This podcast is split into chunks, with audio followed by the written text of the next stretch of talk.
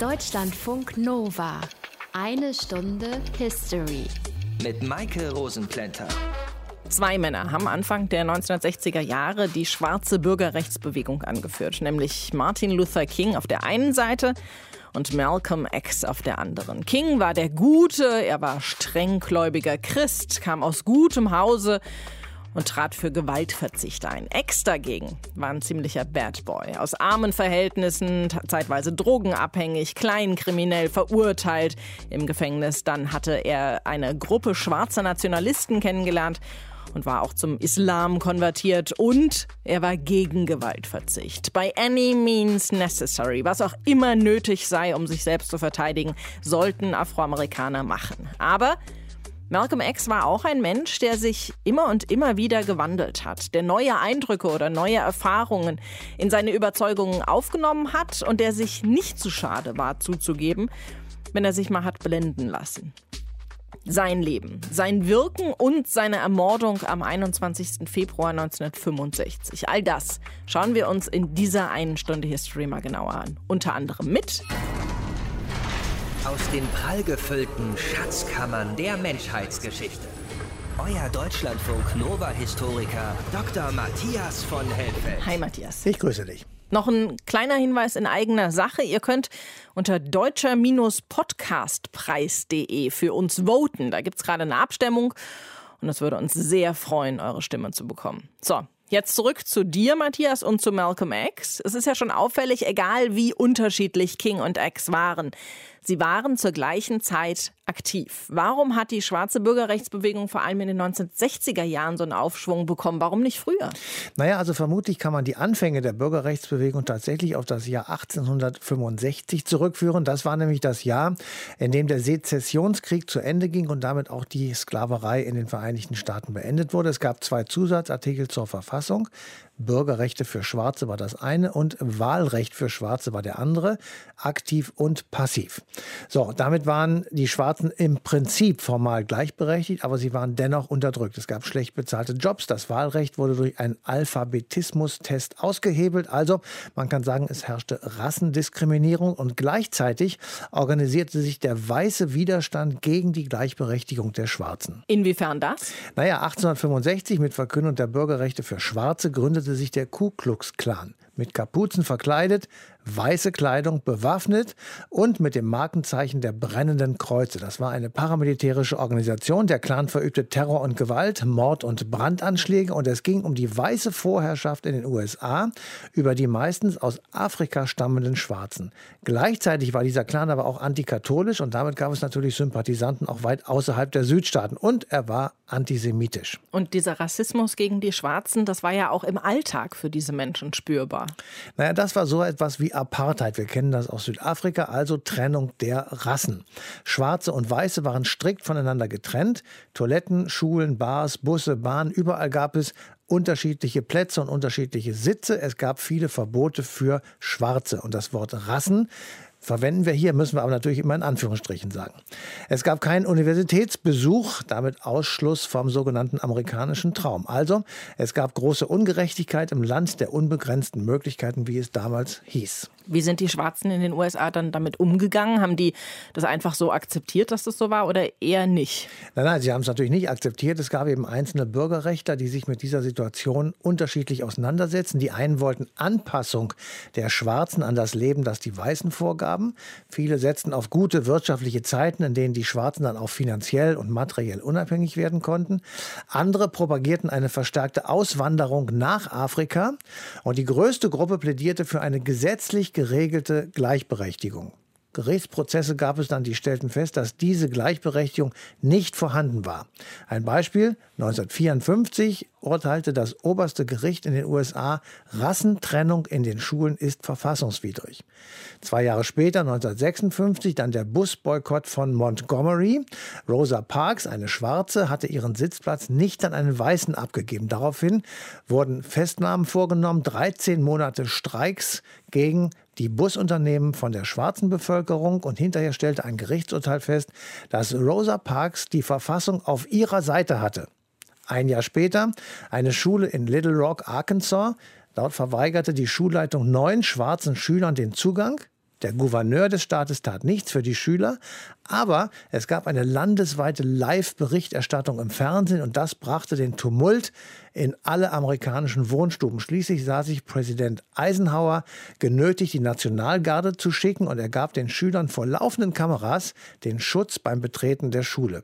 Und angeführt wurde diese Aktion von Martin Luther King, dem späteren Gegenspieler von Malcolm X. Und die Ermordung von Malcolm X, das ist unser Thema in dieser einen Stunde History. Ihr hört Deutschlandfunk Nova.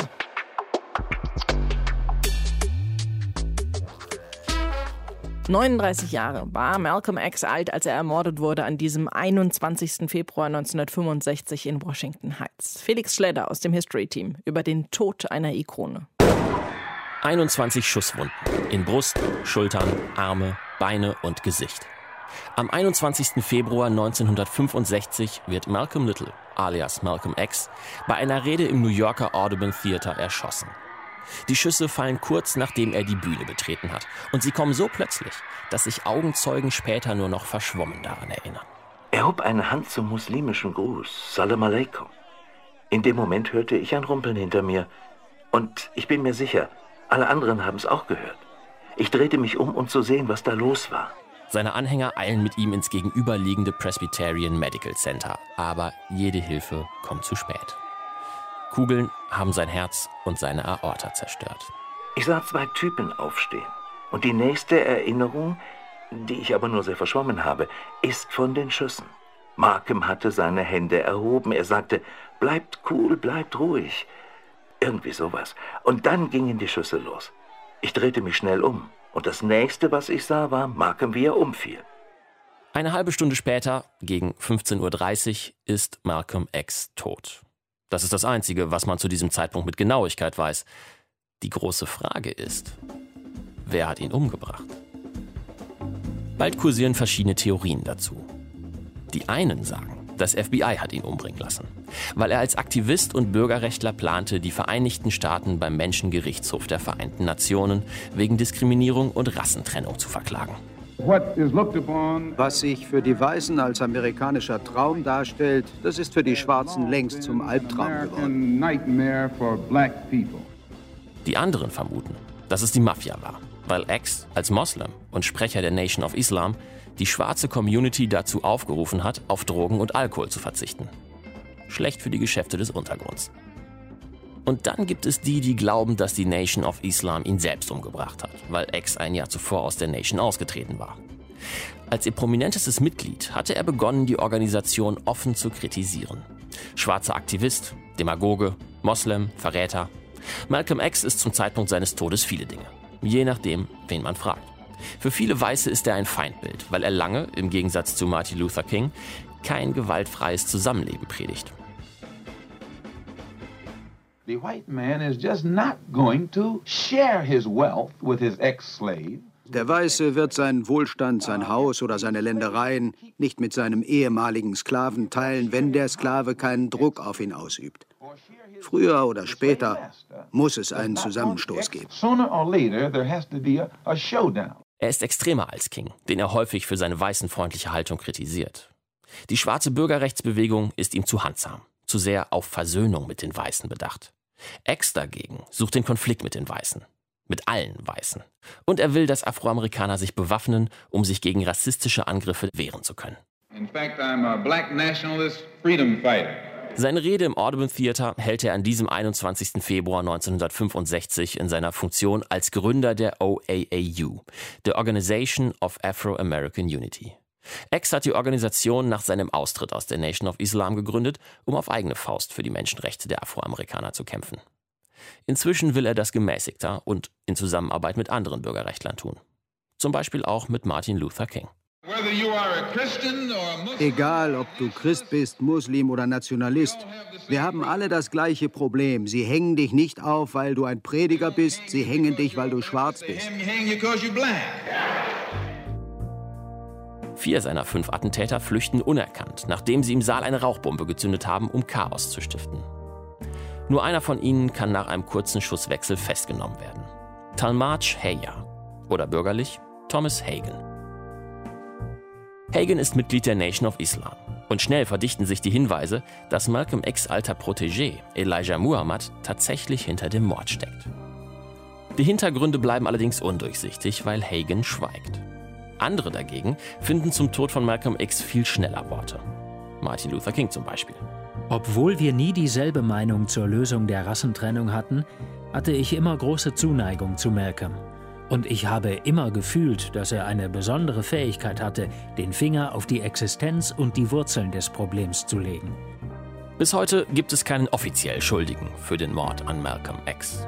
Die wahrscheinlichste Theorie ist aber, dass die Nation of Islam ihn getötet hat, um einen unliebsamen Kritiker loszuwerden.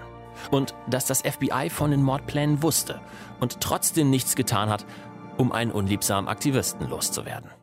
Und bis heute ist nicht ganz geklärt, wer tatsächlich den Mord an Malcolm X verübt hat. Felix Schledder war das.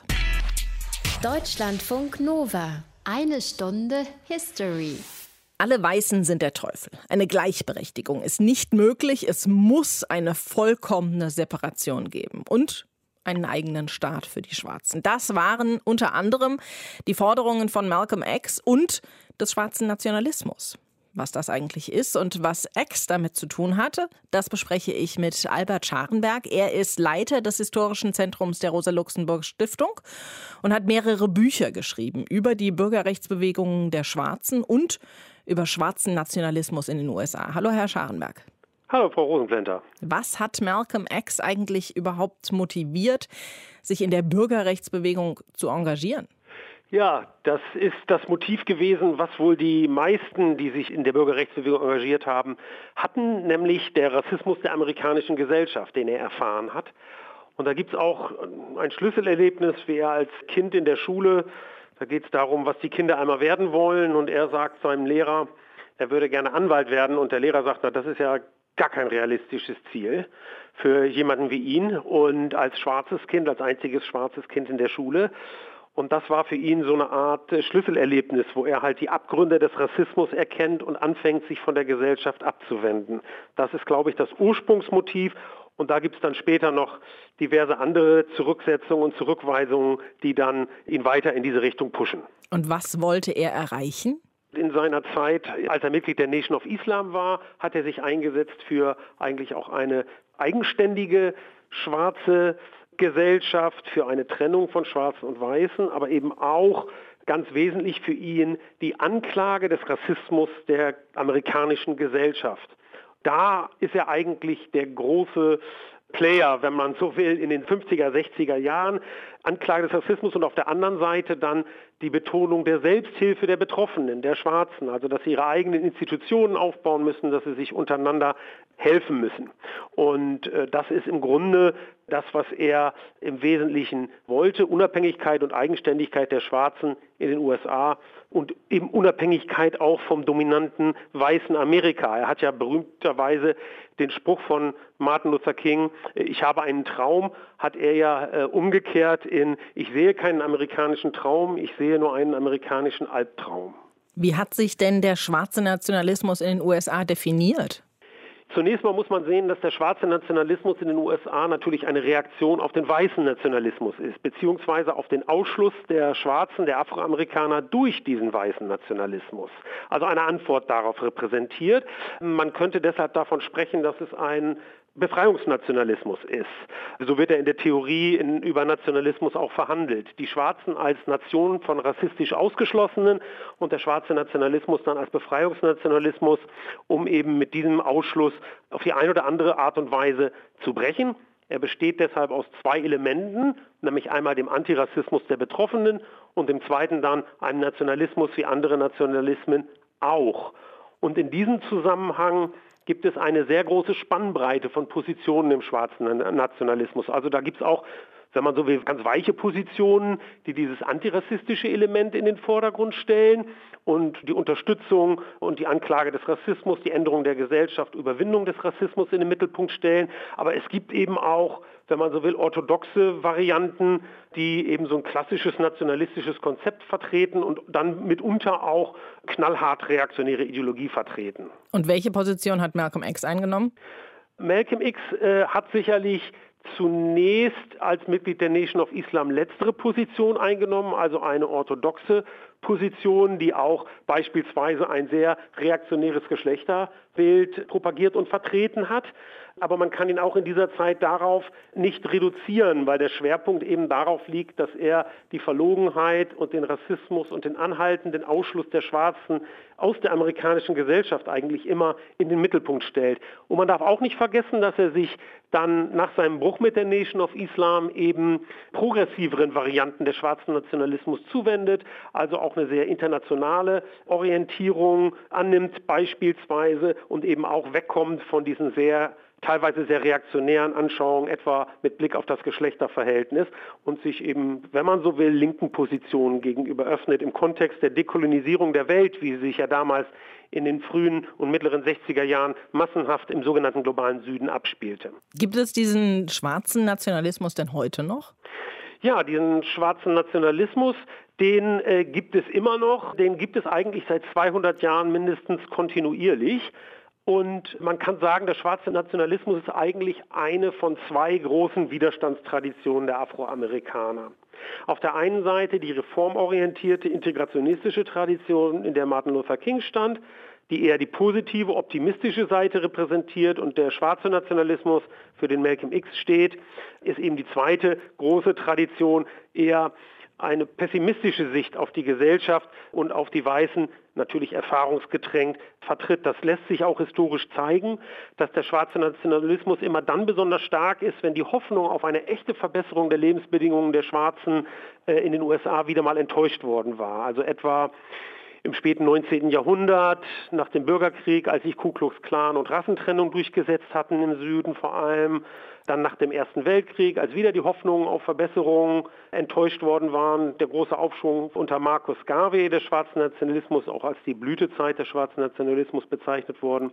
Und dann in den 60er Jahren, wo ich ja bereits vorhin darauf kurz eingegangen bin, aber das gibt es weiterhin, seit den 90er Jahren auch. Da gab es ein sehr großes Malcolm X Revival auch deshalb. Und auch in der Gegenwart gibt es diese Positionen.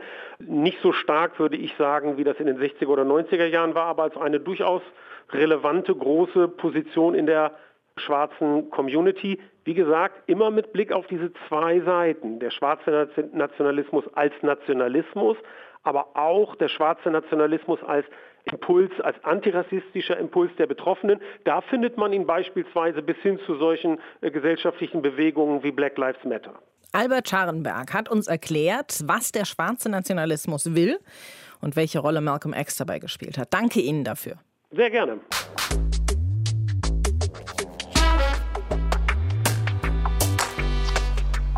Matthias, wir haben in dieser einen Stunde History ja schon öfter jetzt über Martin Luther King gesprochen und über ihn hatten wir ja auch schon eine eigene Sendung gemacht. Er und Malcolm X, die haben ja zwei sehr, sehr unterschiedliche Konzepte entwickelt, um diese Unterdrückung der Schwarzen in den USA zu beenden. Und sie waren ja auch von ihrer Herkunft und ihrer Lebensführung her echt sehr, sehr verschieden.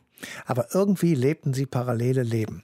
Malcolm X wird im Mai 1925 in Nebraska geboren, Martin Luther King im Januar 1929 in Atlanta, Georgia. Beide erleben also in ihrer Kindheit mit, was diese Rassendiskriminierung tatsächlich im Alltag bedeutete und anrichtete. Malcolms Vater ist Gelegenheitsarbeiter und Reverend, der Vater von Martin Luther King ist Baptistenprediger. Da enden aber die Gemeinsamkeiten zunächst einmal, denn Malcolm muss nach dem Tod seines Vaters Not und Hunger erleben. Martin Luther King hingegen lebte in geordneten Bahnen. Malcolm geriet als junger Mann dann auf die schiefe Bahn, landete vor Gericht und für lange Zeit hinter Gittern. Also, sie waren gleichaltrig, so ungefähr jedenfalls, aber ihr Start ins Leben konnte unterschiedlicher nicht sein. Aber bei beiden hat die Religion eine ziemlich große Rolle gespielt. Ja, man kann sagen, eine überragende Rolle. Martin Luther King hatte erst 1934 seinen Zusatz Luther bekommen. Der Vater nämlich hatte in Europa einen Kongress zu Ehren des Reformators Martin Luther besucht und seinen Sohn daraufhin nach ihm sozusagen umbenannt. Malcolm hat in der Haft Kontakt zur Nation of Islam bekommen. Ende der 40er Jahre trat er dort bei. Fortan war er religiös, politisch motiviert. Bei Martin Luther King ist das ähnlich. Religiös war er sowieso und schon lange auch an sozialen Fragen interessiert. Und daraus entwickelte sich möglicherweise auch bei beiden eben der unterschiedliche Ansatz. Martin Luther King wollte gewaltfreie, und gleichberechtigte Integration der schwarzen Bevölkerung in den US-amerikanischen Staat. Malcolm X hingegen, er wollte die Abgrenzung der Schwarzen von den Weißen und die Rückbesinnung auf die eigenen afrikanischen Wurzeln. Und genau darüber und warum die beiden zu diesen Gegenspielern wurden, das gleich hier in Deutschlandfunk Nova. Eine Stunde History. Eigentlich wollten Martin Luther King und Malcolm X ja das Gleiche, nämlich die Gleichberechtigung der Schwarzen in den USA. Und trotzdem konnten sie sich einfach nicht so richtig leiden. Warum? Das kann uns Britta Waldschmidt-Nelson erklären. Sie ist Professorin für transatlantische Geschichte an der Uni Augsburg und Expertin der jüngeren amerikanischen Geschichte. Hallo, Frau Waldschmidt-Nelson. Hallo, Frau Rosenblender. Martin Luther King und Malcolm X, die waren fast gleich alt und sie waren zur gleichen Zeit aktiv. Warum waren sie, wie Sie es genannt haben, Gegenspieler? Also ich würde sagen, dass der Grund für diese unterschiedliche Lebenswege und vor allem Weltsichten der beiden Männer darin lag, dass sie halt in sehr unterschiedlichen Milieus groß geworden sind, auch wenn sie ungefähr zur gleichen Zeit aufgewachsen sind. Denn King wurde ja als Sohn einer sehr angesehenen Baptistenpfarrei in Atlanta geboren, hatte eigentlich so ein wohlbehütetes schwarze Mittelklasse aufwachsen und war vor allem eben tief verwurzelt im christlichen Glauben. Und das prägte ihn, wohingegen Malcolm X in sehr ärmlichen Verhältnissen aufgewachsen war. Der Vater ist früh verstorben und wie Malcolm dachte, auch von äh, weißen Rassisten ermordet worden. Die Mutter war schwer psychisch krank, sodass Malcolm hinterher in Pflegefamilien war und in einem Heim für schwer erziehbare Jugendliche. Er ist dann ja eben auch kriminell geworden, zu einer Gefängnisstrafe wegen Einbruch verurteilt worden und hat dann im Gefängnis ähm, zu dieser separatistischen schwarzen Religionsgemeinschaft der sogenannten Nation of Islam gefunden. Und eben im Gegensatz zu der Lehre Kings, ja, nach christlicher Nächstenliebe und friedlicher Integration der Afroamerikaner in den amerikanischen Mainstream, hat die Nation of Islam eben angestrebt, dass die Schwarzen sich separieren sollten von den weißen Amerikanern. Also am besten alle zurückgehen nach Afrika oder zumindest in den USA einen eigenen Staat sich gründen.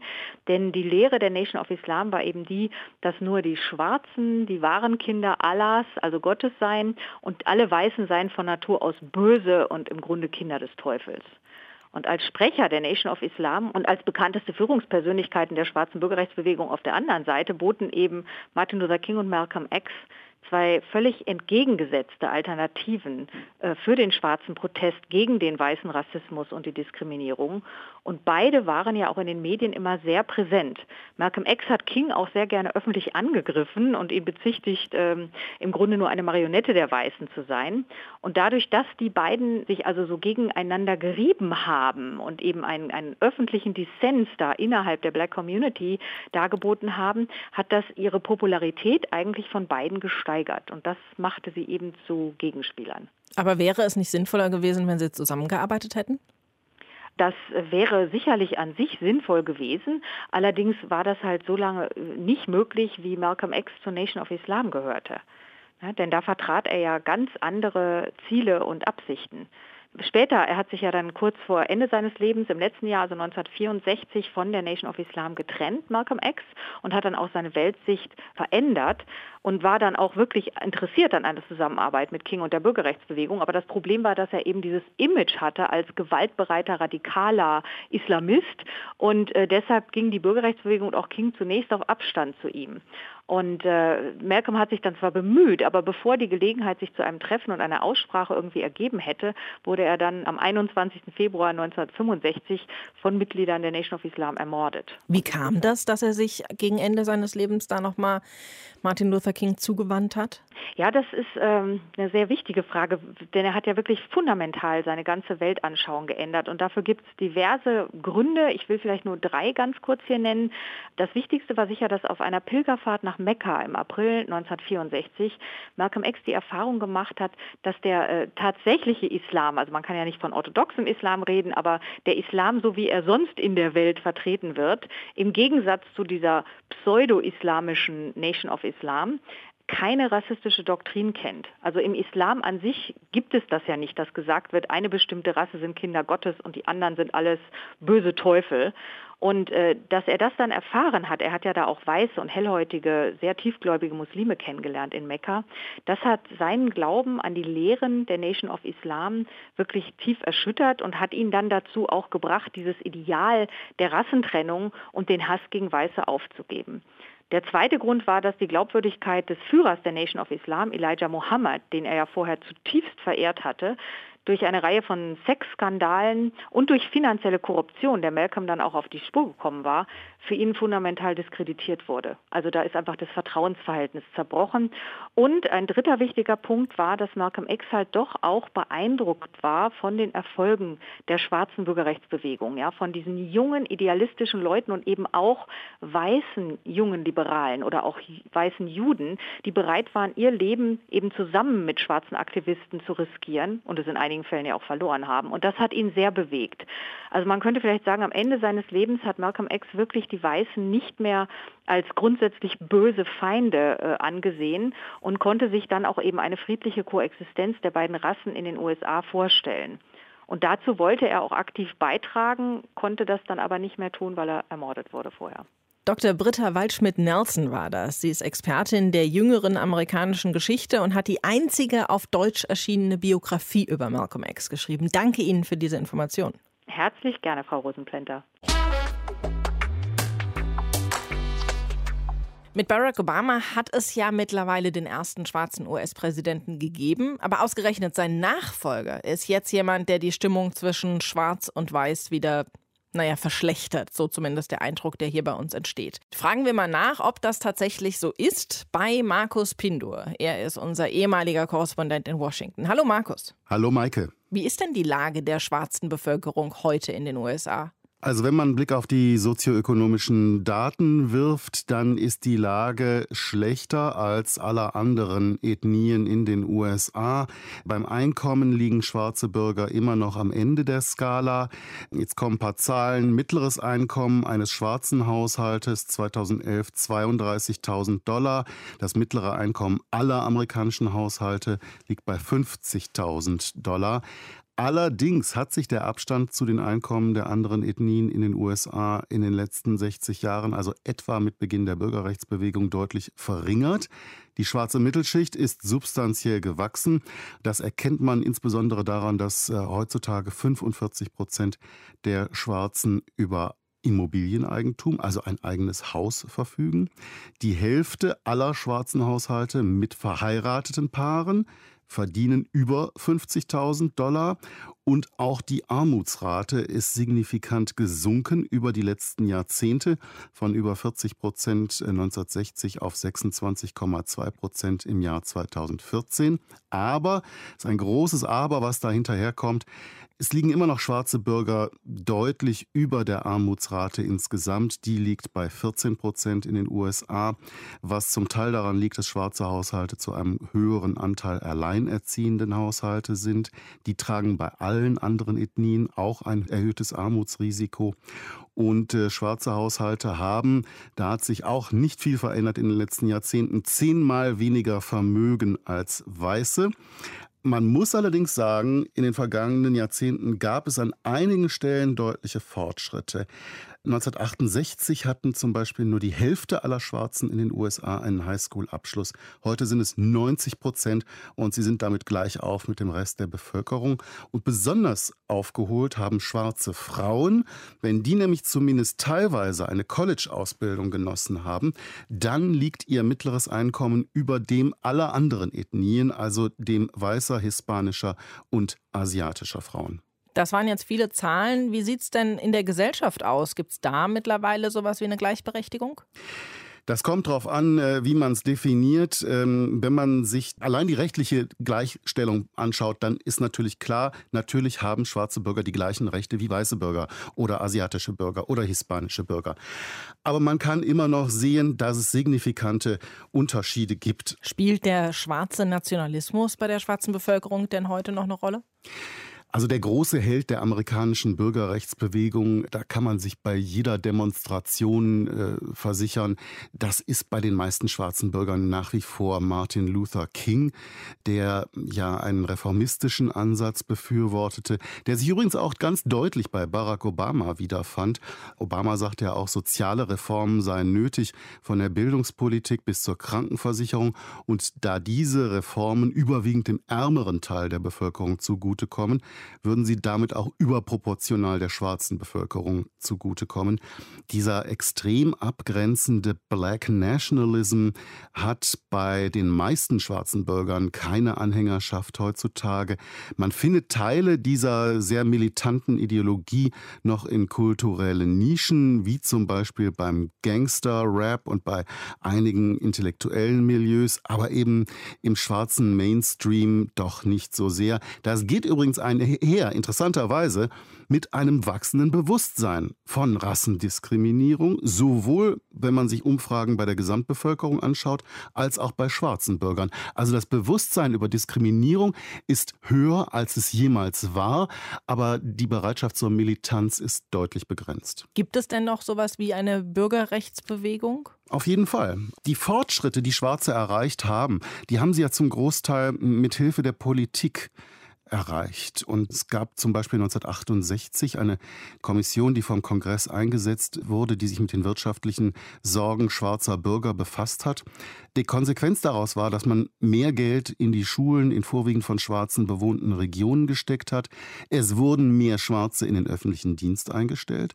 Heute sind zum Beispiel über 20 Prozent aller schwarzen Beschäftigten im öffentlichen Dienst. Das ist weit mehr als der Durchschnitt der Gesamtbevölkerung.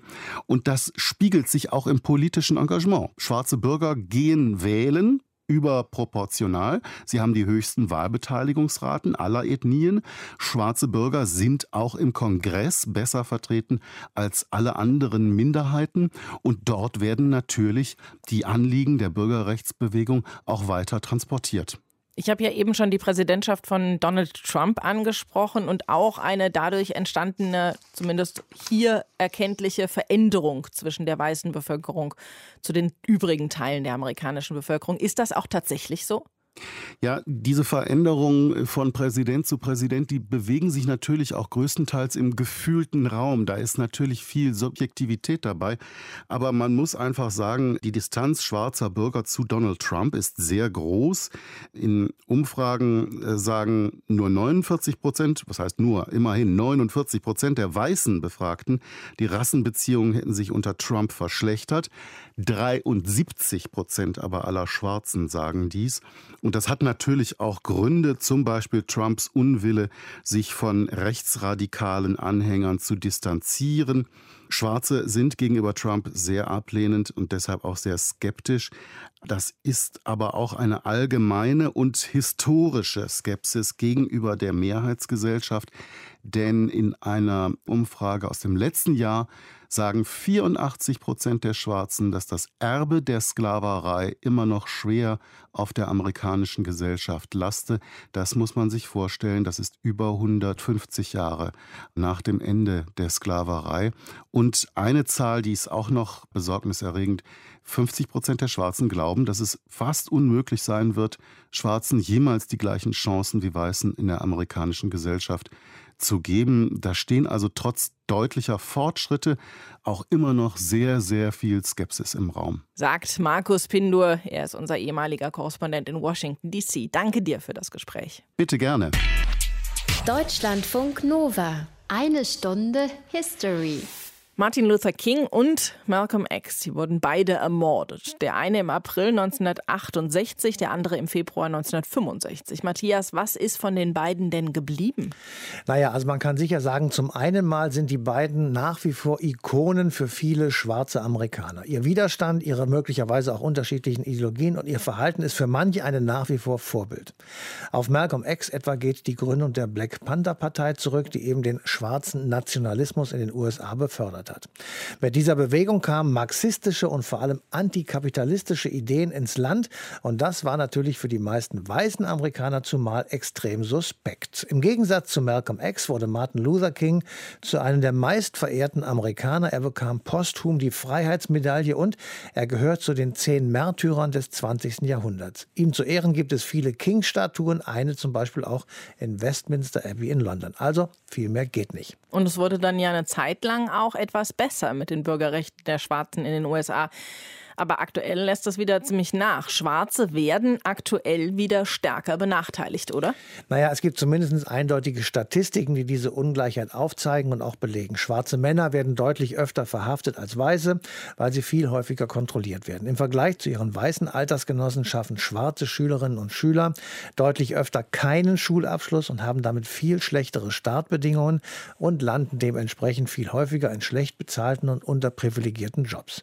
Unter Schwarzen ist die Arbeitslosigkeit viel höher als unter Weißen und schließlich, das wundert einen kaum, verdienen Schwarze weniger als Weiße. Also unter diesen Umständen ist eine tatsächliche Gleichberechtigung der Ethnien in den USA wohl nur auf dem Papier gegeben. Und die Realität kennt das genaue Gegenteil. Dazu passt dann auch, dass die Repräsentanten der Staatsmacht überwiegend weiß sind, während die Bevölkerung schon zu knapp 40 Prozent nicht mehr weiß ist. Für das Jahr 2045 wird die weiße Bevölkerung vermutlich in der Minderheit sein und deshalb munkeln manche beim Blick auf die aktuelle amerikanische Politik von einem vielleicht letzten Versuch alter weißer Männer ihre Vormachtstellung zu behalten. Klingt logisch mit dem Präsidenten vorher, nämlich Barack Obama hatte es ja auch schon den ersten schwarzen Präsidenten gegeben. Da können alte weiße Männer mit komischen Vorstellungen schon mal Angst bekommen. Die nächste eine Stunde History wird was ganz Besonderes. Die haben wir nämlich live für euch produziert, mit Publikum und allem drum und dran im Gloria Theater in Köln.